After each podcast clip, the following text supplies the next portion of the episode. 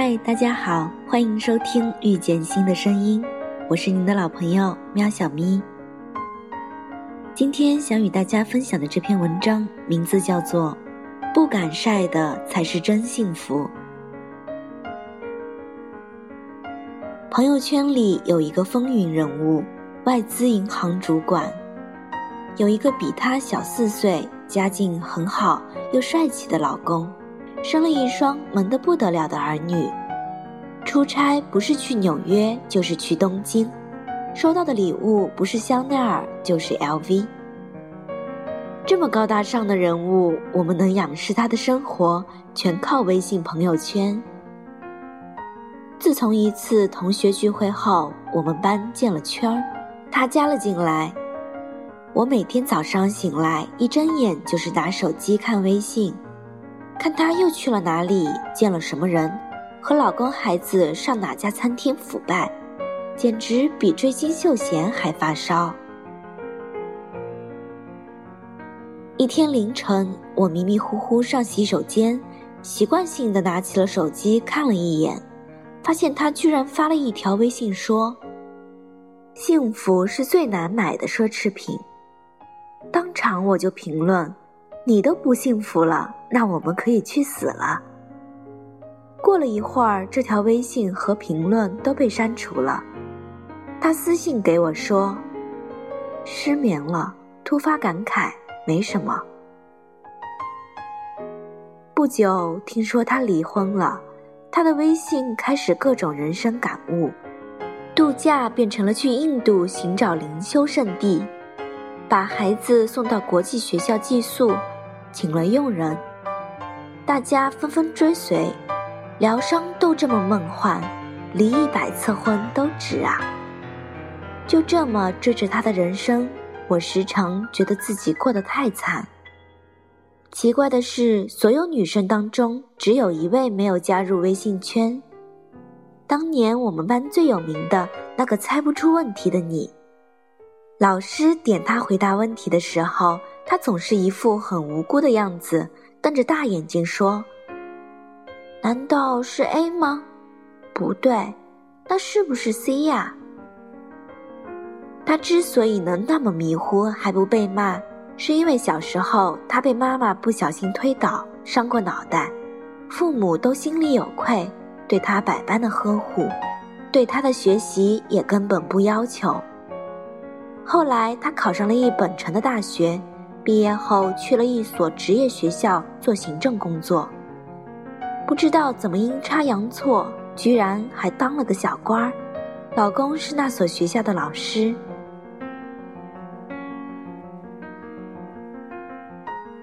有一次我跟他碰到了一起，他还是清水寡面的样子。我问他，为什么不在微信里说话呢？他憨憨的笑着说。我到现在还不会用呢，我手机都不怎么会用。于是我手把手的教他用微信，给他看朋友圈的八卦。当他看到那位高大上的生活平平称奇，说：“他好能干啊，每天做那么多的事，去了那么多的地方，我们有福了，可以看到这么多高级的生活方式。”我开玩笑的问他：“那你幸福吗？”他愣住了，说：“我好像从来都没有想过这个问题的。我一直都觉得自己特别幸运，当年成绩那么差，考试靠猜还能勉强考上大学，脑子那么笨，家里也没有过硬的关系，还能找到现在这份有保障的工作。”还有人赏识我、信任我，让我做这个管理工作。这一切对于我来说都不是理应发生的，但我都得到了，更别说老公和儿子。我妈操了那么多年的心，怕我嫁不出去，孤独终老呢。想了一下，她总结道。很多时候，我都不愿意跟人说我自己的生活，因为我感觉自己像个中了大奖的幸运儿。谁中了五百万，会满世界的去说，肯定是立刻销声匿迹，生怕被别人知道。我好像就是这样。一瞬间，这句话好像打通了我的任督二脉，我眼前闪现出了一系列晒客：晒幸福的，晒心情的，晒思想的。他们的人生经验多么有道理！要减肥，要漂亮，要独立，要有效率，要强大。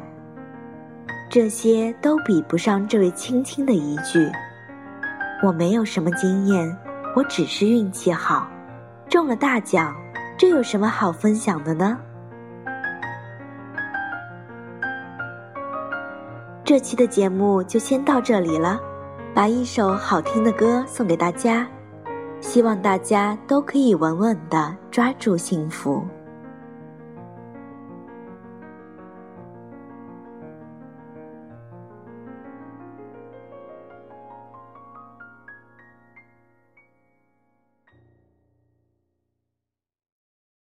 有一天，我发现自怜资格都已没有，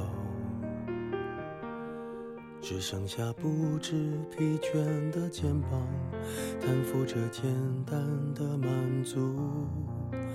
有一天，开始从平淡日子感受快乐，看到了明明白白的远方，我要的幸。我要稳稳的幸福，能抵挡末日的残酷，在不安的深夜能有个归宿。我要稳稳的幸福，能用双手去碰触，每次伸手入怀中。有你的温度。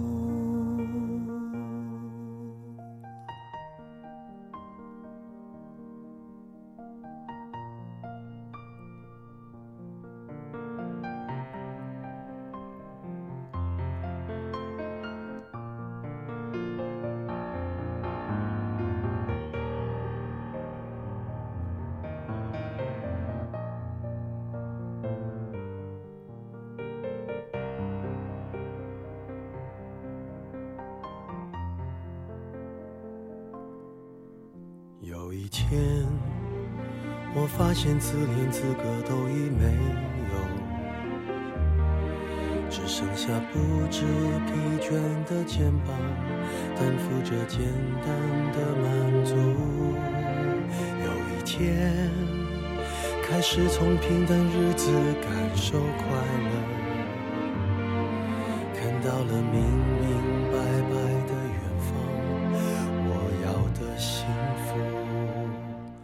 我要稳稳的幸福，能抵挡末日的残酷，在不安的深夜能有个归宿。我要稳稳的幸福，能用双手去碰触，每次伸手入怀中有你的温度。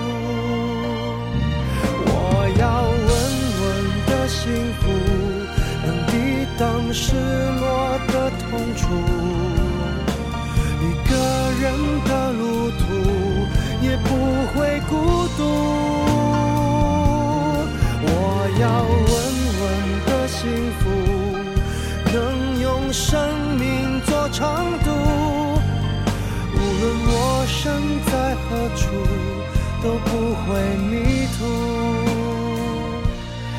我要稳稳的幸福，